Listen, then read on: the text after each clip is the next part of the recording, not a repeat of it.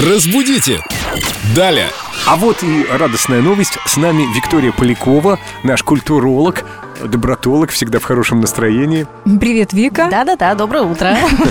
Есть у нас любознательные слушатели, которые хлебом не корми, пишут тебе в группе Эльду Радио ВКонтакте, ветка обсуждений. Вера Алексеева, например, интересует трактовка и правильное использование выражения «на обиженных воду возят». Как правильно применять? Что ответим? Сейчас все расскажу. Есть теория, что это выражение пришло еще со времен правления Петра Первого. Так. В то время еще не было центрального водопровода, и людям доставляли воду просто в бочках. Веселые водовозы садились на лошадь, запрягали ее и развозили всем бесплатно воду. Как мило. Да, да, вот такие вот курьеры водяные. Истоки водоканала. Это, по-моему, истоки вот этих служб доставки, которые сейчас летают Да, на да, это велосипедах такая- по городу. Э, Древняя деливери служба. История. И некоторые из этих водовозов решили подзаработать и стали продавать воду. А, Когда об этом узнал Петр Первый, он издал новый указ о том, чтобы наказать таких дельцов.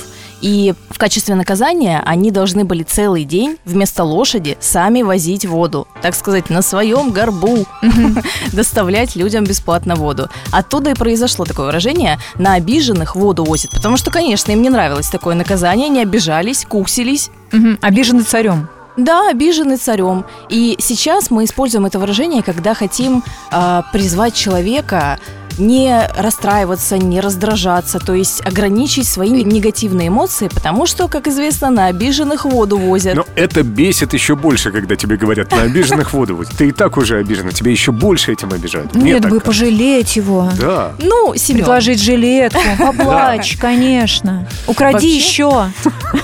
Я я же не о такой ситуации говорю. говорят, что негативные эмоции плохо сказываются на всем организме, поэтому не надо обижаться и расстраиваться и переживать по пустякам. Ах, вот почему ты у нас такой добротолог. Да, я просто Хохотолог. берегу здоровье. Смеяться и улыбаться полезнее. Спасибо, Вика. Приходи к нам еще. Обязательно. Разбудите! Далее!